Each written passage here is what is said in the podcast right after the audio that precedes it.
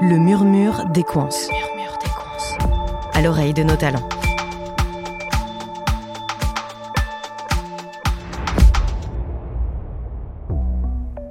Jonathan est directeur du service expertise et développement des pompes à chaleur chez Equance. Dans cet épisode, celui qu'on appelle Monsieur Pompe à chaleur nous éclaire sur leur importance pour construire un avenir décarboné. Alors bon, j'aurais pas la prétention de dire que je suis euh, euh, forcément Monsieur Pompe à chez Equance, mais en tout cas, ouais, je, fais partie des gens qui sont impliqués euh, et moteurs pour développer ce sujet. Le fil rouge de ma carrière chez Equance, euh, ça a toujours été de développer des, des solutions efficaces euh, et euh, comment dire qui permettent la décarbonation. Et donc là, c'est une manière un peu d'avoir un, un, nouveau challenge, de développer l'entreprise sur ces sujets, mais surtout de d'apporter des solutions euh, cohérentes avec les besoins aujourd'hui euh, de la société et de nos clients. La pompe à chaleur peut être utilisée pour produire de la chaleur dans des contextes très différents dans les habitations, les bâtiments de bureaux, les réseaux urbains et dans l'industrie. Et c'est précisément auprès de ce dernier champ que Jonathan intervient. Alors sur ce qui a été fait par le groupe, euh, donc on va dire sur la dernière décennie, donc il y a eu pas mal de projets quand même. On peut compter une, une grosse cinquantaine de projets d'envergure, très majoritairement dans l'industrie agroalimentaire. Donc typiquement sur ce genre de projet, on arrive à, remplacer 50 à 80 euh, de la consommation de gaz sur la production d'eau chaude industrielle, qui permet de faire euh, soit du chauffage de locaux, du chauffage des procédés, du nettoyage, les nettoyages en place, les pasteurisations. Donc on, arrive à couvrir euh, une grande, grande part des, des besoins avec la pompe à chaleur, qui en règle générale source aujourd'hui sur le système de réfrigération. Alors Jonathan, concrètement, comment ça fonctionne une pompe à chaleur? En fait, c'est un système qui euh, fonctionne différemment d'une chaudière, hein, qui est un peu l'outil conventionnel pour produire de, l'énergie thermique. Donc une chaudière utilise un combustible, et donc en brûlant ce combustible, on produit l'énergie thermique. Une pompe à chaleur, c'est un moyen de production électrique qui se nourrit également de euh, d'une énergie de chaleur à basse température. En fait, il faut deux ingrédients pour pouvoir faire fonctionner le système de l'énergie thermique à basse température et de l'électricité. Cette énergie thermique à basse température, on va soit la sourcer dans l'environnement, donc c'est-à-dire que ça peut être de la récupération sur l'air ambiant, donc l'air extérieur, ça peut être de la récupération sur des cours d'eau ou plutôt sur des nappes phréatiques. Euh, donc là, on va plutôt parler d'un de, usage type énergie renouvelable. Donc on va prélever de, de l'énergie thermique dans l'environnement.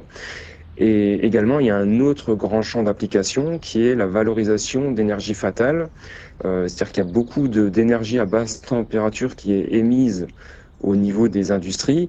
Et donc la pompe à chaleur est un outil de recyclage de cette énergie fatale. L'énergie la moins polluante est toujours celle qu'on ne consomme pas. Dans cette logique, les pompes à chaleur permettent d'utiliser l'énergie thermique de la manière la plus efficace possible, de façon à éviter qu'on ait à en consommer davantage. C'est complètement d'actualité, et pourtant, les pompes à chaleur sont loin d'être une invention récente. Effectivement, donc la technologie pompe à chaleur, c'est pas une technologie nouvelle à proprement parler. C'est-à-dire, c'est des technologies qui ont déjà été utilisées par le passé. Elles ne fonctionnaient pas avec les mêmes fluides frigorigènes. Il y avait moins d'électronique, elles étaient moins digitalisées. Néanmoins, euh, on peut dire que pendant le, le, premier choc pétrolier dans les années 70, il y a déjà une tendance à l'équipement que ce soit sur le bâtiment ou dans l'industrie, euh, du fait des, des, tensions sur le marché du, du pétrole, des, des, prix du pétrole. Donc il était intéressant à cette époque-là d'électrifier la production d'énergie thermique. Pour 1 kWh électrique, je peux avoir 3, 4, 5, 6 kWh thermiques en fonction de, de l'application et du régime de température qui est ciblé. Pour produire du chaud, on retrouve les ingrédients essentiels de la production du froid, les fluides frigorigènes. Ces derniers sont indispensables pour faire changer la température de notre quantité d'énergie thermique. L'histoire euh, un peu de ces fluides frigorigènes, c'est que dans les années 70, on s'est rendu compte que les produits qui étaient utilisés à l'époque euh, détruisaient la couche d'ozone. Donc ils ont été remplacés par d'autres produits On a eu plusieurs générations de, de fluides frigorigènes. Et donc là, on est en train de sortir de ces fluides-là pour mettre des produits qui ont un impact environnemental faible, voire nul. Donc il y a eu des réglementations, notamment une réglementation qui s'appelle F-Gaz, c'est une réglementation européenne qui a, qui a créé vraiment une dynamique forte depuis 2014 sur le monde de la réfrigération pour basculer des fluides euh, fluorés de la génération précédente vers les solutions à très bas potentiel de réchauffement climatique.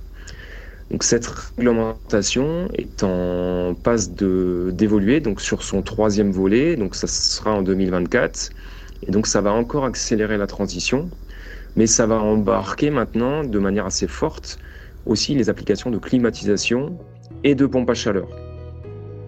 On le voit décennie après décennie, la chimie progresse pour confectionner des fluides frigorigènes bas carbone qui répondent au double enjeu de réchauffer les flux thermiques sans réchauffer le climat.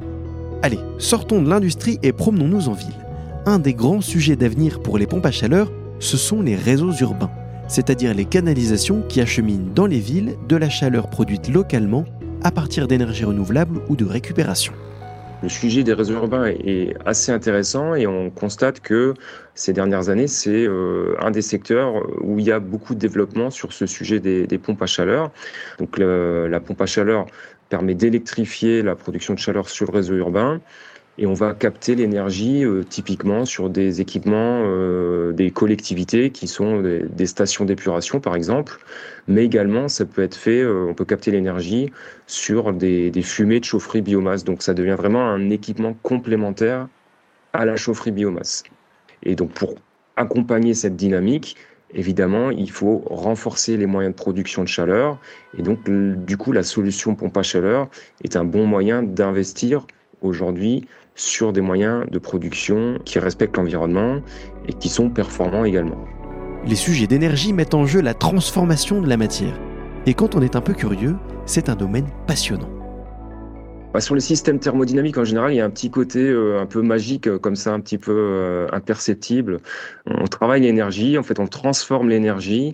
Il faut vraiment, à chaque fois, comprendre les, besoins du client, les besoins du, du process du client, pour pouvoir mettre derrière choisir le fluide frigorigène qui convient, choisir la technologie de pompe à chaleur qui va, qui va convenir, et créer finalement à chaque fois une installation efficace et performante. Si vous voulez trouver les secrets de l'univers, pensez en termes d'énergie, de fréquence, d'information et de vibration. Nikola Tesla.